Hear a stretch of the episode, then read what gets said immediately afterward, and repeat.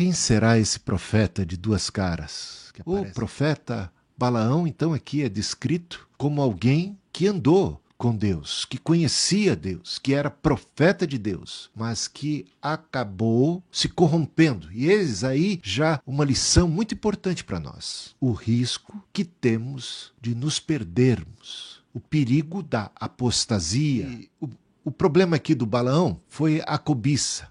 Ele foi seduzido pelas riquezas. O rei dos Boabitas, chamado Balaque, muito preocupado com a bênção de Deus sobre o povo hebreu. Ele decidiu enviar mensageiros com muitos tesouros, riquezas, para seduzir o profeta Balaão, com o propósito de fazer com que Balaão viesse a amaldiçoar o povo hebreu.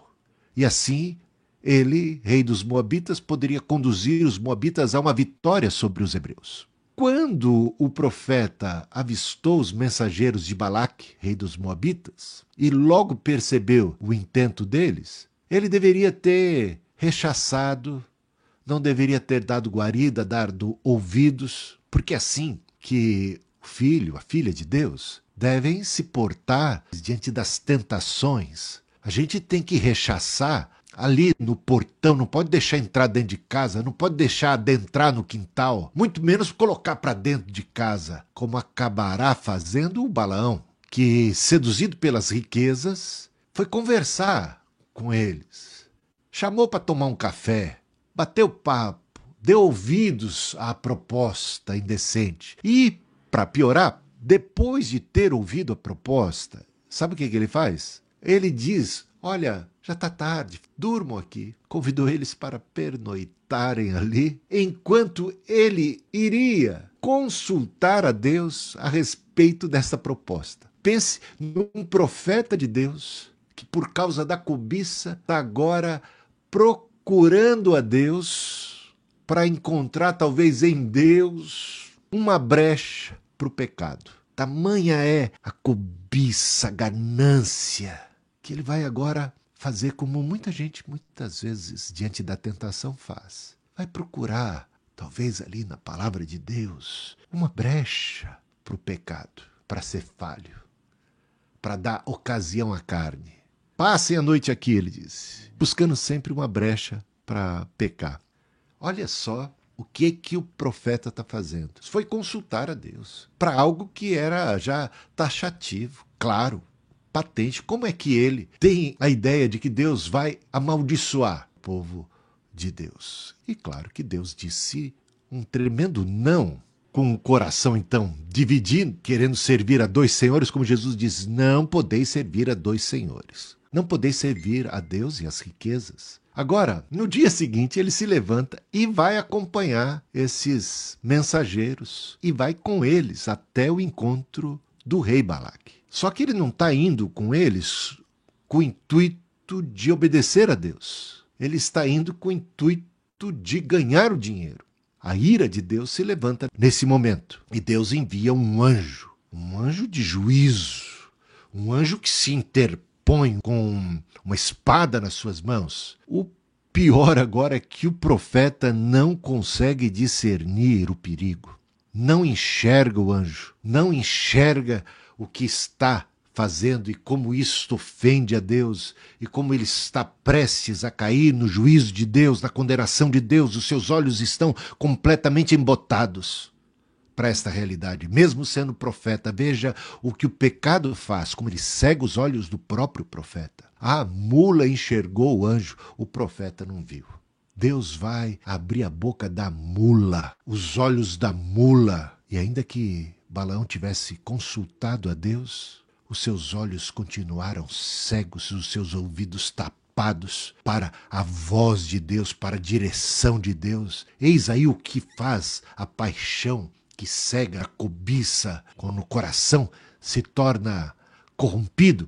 E o resultado foi que a mula vai travar ali a sua caminhada, vai empacar e vai falar e chamar a atenção do profeta. Imagina um profeta precisando do auxílio de uma mula que enxerga mais do que ele e que o adverte. Daí uma dimensão do vexame, da derrocada desse ministério profético desse homem. E agora, a contragosto, ele vai fazer aquilo que Deus mandou. Chega diante do rei Balaque, demonstra-se arrependido, não aceita a proposta do rei Balaque e ensina o rei Balaque que não dá para amaldiçoar aqueles a quem Deus abençoou. Que não vale encantamento, maldição, olho gordo, feitiço, praga alguma chegará à tua tenda. Você que é de Deus, você que pertence ao Senhor, o Senhor é o teu guardião, o guarda de Israel não dormita, simplesmente não dá para amaldiçoar aqueles a quem Deus abençoou. Ele disse isso para o rei Balaque, levantou as suas mãos e, em vez de amaldiçoar, abençoou o povo de Deus. Que final feliz! Como termina bem? É capítulo 24, versículo 25. Mas, infelizmente, a história não terminou por aí. Dada a cobiça, que continuou ali no coração daquele profeta, que vem agora por conta desta cobiça desviar-se completamente. Como é que a gente sabe disso? Se você continuar lendo até o capítulo 31, vai observar o seguinte: no capítulo 25, conta ali como o rei Balaque, instruído por Balaão, preparou uma armadilha para seduzir os filhos de Israel. Enviou mulheres moabitas para seduzir os homens hebreus para prostituição, imoralidade sexual. A partir daí, essas mulheres levaram a estes a idolatria. E desta forma, a bênção de Deus se apartou do povo. Porque maldição, praga, feitiço, não pega no povo de Deus, mas pecado pega. As minhas mãos, disse Deus, não estão encolhidas para abençoar, mas os vossos pecados fazem separação entre vós e o vosso Deus. Cuidado, não haja em vós um perverso coração de incredulidade que vos afaste do Deus vivo. Olha o que, que aconteceu com o próprio profeta Balão. O pecado o distanciou de Deus.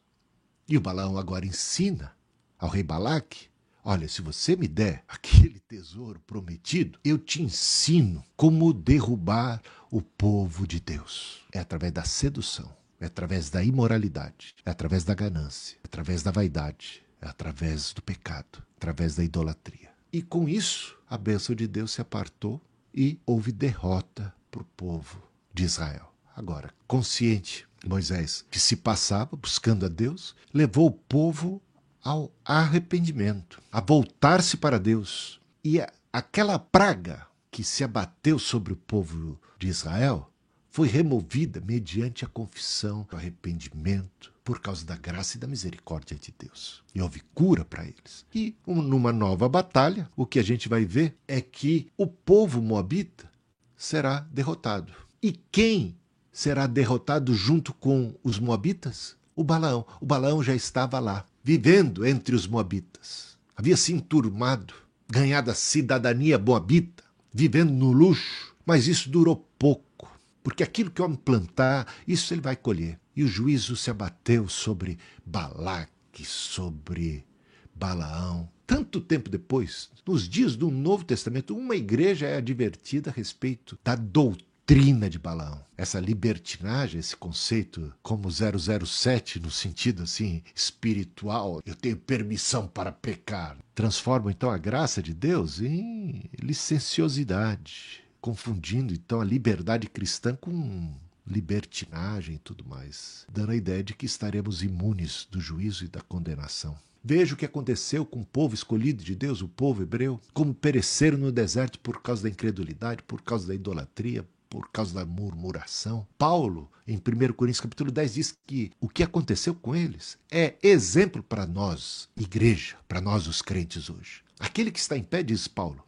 Nesse mesmo contexto, 1 Coríntios capítulo 10, cuide para que não caia, tome cuidado para não cair. A doutrina de Balaão continua sendo uma ameaça e um perigo para a igreja. Os crentes da igreja de Pérgamo são advertidos a deixarem a doutrina de Balaão sob pena de sofrerem o castigo da espada. Lembra da espada do anjo que estava ali se posicionando em juízo contra Balaão? Olha só a figura de linguagem aqui usada. Apocalipse capítulo 2, versículos 14 e 16. Somos exortados a vencer. Não basta estar em Cristo. O ramo que, uma vez estando em Cristo, vier a não produzir o devido fruto é cortado e lançado fora. Aqui a gente vê um homem que tem dom, que tem carisma, mas que não tinha caráter.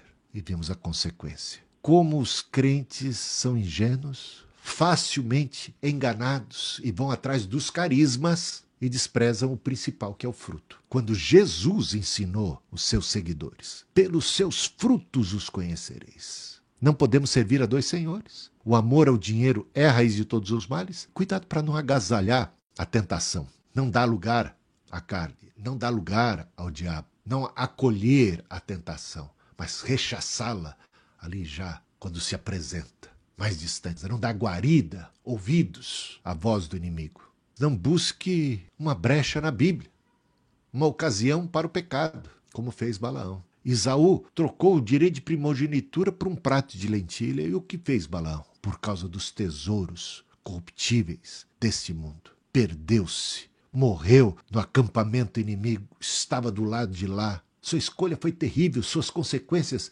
foram danosas não apenas nesta vida, mas muito mais na vida por vir. E guarda o que tens para que ninguém roube a sua coroa.